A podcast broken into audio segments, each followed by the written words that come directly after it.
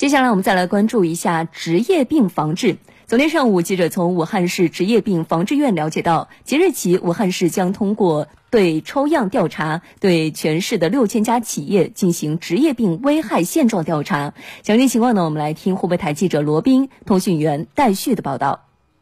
此次调查的对象涵盖武汉市采矿、制造及电力、燃气和水生产供应等行业的六千家用人单位。调查期间，正常运行的从业人员十人及以上的企业法人单位、产业活动单位和其他非法人单位列入调查范围。调查采用国家卫生健康委统一编制的调查表。调查内容包括用人单位基本信息、职业病危害因素种类及接触情况信息和职业健康管理信息。武汉市职业病防治院副院长、武汉市职业病危害现状调查工作技术指导组副组长陈振龙：职业病危害现状调查的目的是为我们后续的健康企业的创建建立一个基础的底数，更好的去指导、去督促我们更多的企业来参与健康企业的一个创建过程。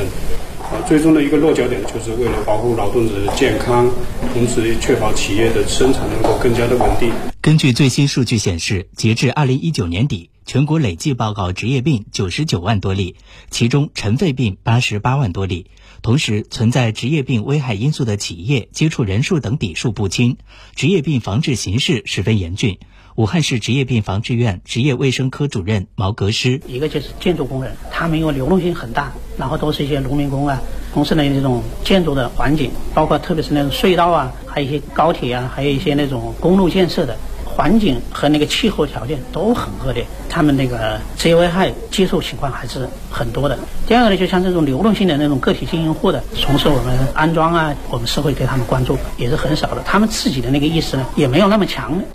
根据武汉市职业病危害现状调查工作方案要求，此次调查分为准备、培训、实施和汇总分析四个阶段，计划今年十月十五号前完成。陈振龙，这次调查是纳入国家统计局的一个备案的，实际上是不亚于经济普查、人口普查。在这个过程当中，我们武汉市职业病防治院除了提供培训之外，我们还会派出一定数量的这个专家参与十五个区的这个质量控制。